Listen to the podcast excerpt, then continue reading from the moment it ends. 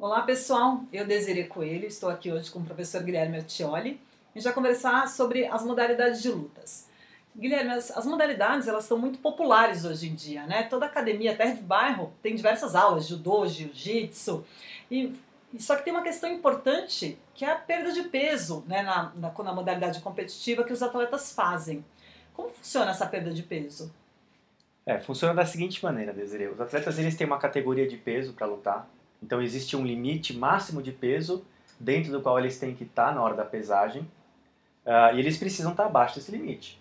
Então, se ele tiver com o peso acima desse limite, o que eles têm que fazer? Eles têm que uh, abaixar o peso para conseguir se, se qualificar na hora da pesagem. Né? Se, se, ele estourar o, o limite de peso, ele, ele nem, nem vai competir, ele está desclassificado. Então, ele tem que bater antes.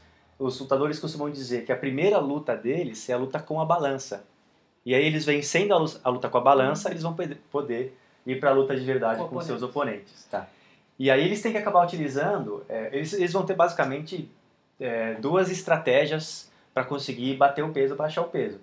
Primeiro, eles vão fazer uma dieta de longo prazo para conseguir baixar o peso, uh, mas isso é uma coisa que geralmente leva algum tipo de estresse para eles. Né? Eles não conseguem comer tão pouco a ponto de baixar o peso e ficar constantemente naquele peso. Então eles uh, têm a ideia de que eles precisam se manter sempre fortes, então eles não podem emagrecer, não podem perder peso. E aí, poucos dias antes da pesagem, eles tentam desidratar o máximo possível. E aí, quando eles desidratam, eles acabam, né, eles imaginam que eles preservam a massa muscular e eles, eles conseguem ficar mais leves sem necessariamente ficar mais fracos. Então, é mais ou menos esse o raciocínio que os lutadores fazem uh, ah, para conseguir perder peso rapidamente antes das pesagens. Então, o principal método que eles utilizam é a desidratação. Mas é, tem outros? Tem. Na verdade, desidratação, existem vários métodos para se atingir a desidratação. Hum. Então, um dos efeitos desses métodos é a desidratação. O que, que eles fazem? Eles param de tomar água, eles restringem muito a ingestão de líquidos em geral, uh, eles forçam a sudorese. Então, tem muito atleta que relata uh, começa a treinar no sol de propósito, começa uh, a treinar no sol com uso de roupa de agasalho, com kimono. com kimono, com um saco plástico embaixo do kimono. Eles treinam numa sauna, coloca a bicicleta dentro da sauna. Hoje em dia, com MMA, é, a gente tem mais acesso, a televisão mostra mais a vida, a rotina dos lutadores. E a gente vê os atletas de MMA com uma bicicleta dentro da sauna, forçando a sudorese. Tem atletas que apelam para o uso de diuréticos, né, e o que pode dar até doping, se for uma modalidade que tem teste antidoping, ele pode ser pego no, no antidoping. Então eles usam uma série de métodos que levam à desidratação. E eles usam outros métodos uh, que não só levam à desidratação, mas também de restrição alimentar. Então eles uh, fazem jejum na véspera da pesagem. Tem atleta que relata fazer 48 horas de jejum. Tem atleta que relata cortar uh, em mais da metade a quantidade de calorias de comida que ele ingere na semana da competição. E isso depende muito do quanto de peso que ele tem que perder, quanto tempo ele tem para perder.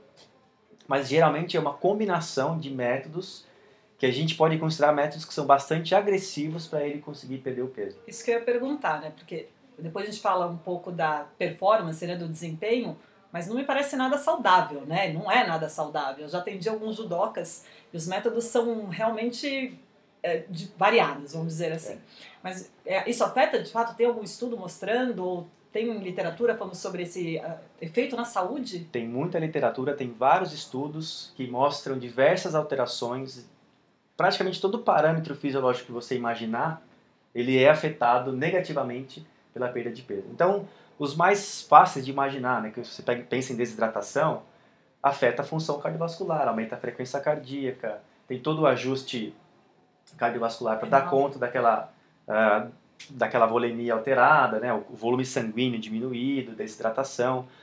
A termorregulação, a regulação da temperatura corporal passa a ser um problema, porque para você regular a temperatura corporal você precisa de água. A hora que você começa a entrar em estágios muito severos, graves de desidratação, começa a faltar água para você fazer a regulação da, da, temperatura corporal. E o que, que os atletas fazem, além de não ter água para termorregular?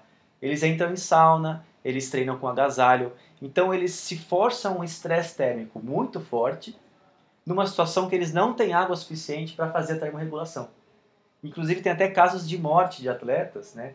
Pelo menos a gente sabe de três atletas que morreram por hipertermia, porque eles estavam é, na sauna, estavam desidratados e não conseguiram, tiveram uma febre muito alta e morreram por hipertermia. E aí tem outros, é, outros efeitos, por exemplo, desbalanço hormonal. Então tem estudos que mostram é, diminuição de testosterona, aumento de hormônio de crescimento, hormônio de crescimento com efeito catabólico. Hum. Vamos deixar isso claro. Senão o pessoal vai começar a usar é, como estratégia. O efeito catabólico do hormônio de crescimento, aumento de cortisol, queda do sistema imune. Então, os atletas começam a ter muitos episódios de infecção, gripe, herpes. Todo tipo de infecção oportunista pode acontecer né, nesses atletas. Uh, e a performance, com certeza, ela fica prejudicada, ou não? Com certeza não. é plausível que se diminua a performance, e a diminuição da performance é, vai depender muito do quanto de peso que o atleta teve que perder e quanto de tempo que ele teve para recuperar depois da pesagem. E aí entra uma coisa que é meio uh, controversa dentro dessa área de lutas, que é que os, as, as organizações elas tendem a colocar a pesagem várias horas, às vezes dias antes, é um dia antes da, da, da, luta. Então o que acontece? O atleta ele se pesa, então e aí depois que ele se pesa, ele tem bastante tempo para se recuperar da pesagem até a hora da luta. Então é muito comum, especialmente em eventos de MMA, que eles têm mais de 24 horas para se recuperar, uh, eles perdem muito peso, eles chegam num, num, peso que não condiz, não tem nada a ver com a condição física deles, e assim que passa a pesagem, eles ganham muito peso. Uhum. Então vamos supor que o atleta está categoria Aí ele de 70... aquela vantagem que você falou antes. Exatamente. Ele, vai, ele, ele tem que se pesar 70 quilos, ele se pesa 70 quilos, e nessas 24 horas até o começo da luta, ele já ganha 8, 9, 10 quilos. Como? Fazendo Comendo. uma estratégia agressiva de reidratação hum. e de realimentação. E o que, que eles, eles priorizam algum tipo de alimento? Depende... Porque você falou de um caso de pessoas que às vezes fazem uma séria, uma enorme restrição alimentar 48 horas antes da luta. Sim. Então é, é muito lógico, né, como você disse, pensar que ele teria uma queda no, no desempenho, mas você falou que nem sempre.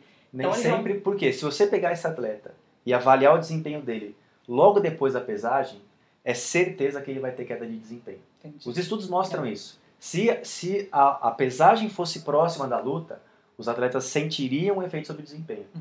Por que, que muitos não sentem? Por que, que nem sempre a perda de peso prejudica o desempenho? Porque se ele tem tempo de se recuperar, ele consegue, na maioria das vezes, recuperar o desempenho também. Então os atletas sentem que é vantajoso. Entendi. Eles sentem que aquilo não prejudica o desempenho dele. Entendi.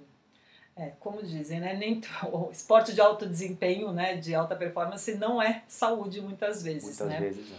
E então, para finalizar, qual seria a solução para esse caso? Eu acho que a solução está principalmente na mão dos eventos, da, dos organizadores dos eventos. E assim, é, existem é, várias regras que poderiam ser utilizadas para inibir a perda de peso, mas a regra mais simples é você aproximar o máximo possível a pesagem do início da luta. E é uma, fácil de se colocar em prática, né? É fácil, agora tem que ver se as, uh, as, os eventos eles têm interesse. Financeiro em fazer isso, porque muitas vezes, uh, especialmente no MMA, a pesagem é um evento, é um evento si. à parte. É, verdade. Mas isso salvaria vidas, né, pelo jeito. É, aí eles têm que decidir o que é mais importante esse pequeno lucro que eles vão ter com a pesagem, como um evento. Pequeno? No MMA? É, pensando, comparando a pesagem com um ah, evento sim, em sim. si, né? E, ou a, a, o risco, a saúde dos atletas que, que fazem o evento. Assustador, na verdade, né? De um certo modo. Bom, gente, espero que vocês tenham gostado. É, qualquer dúvida vocês podem colocar tanto no blog como aqui no vídeo mesmo. Quem está escutando no podcast pode entrar no blog e ver esses e outros posts.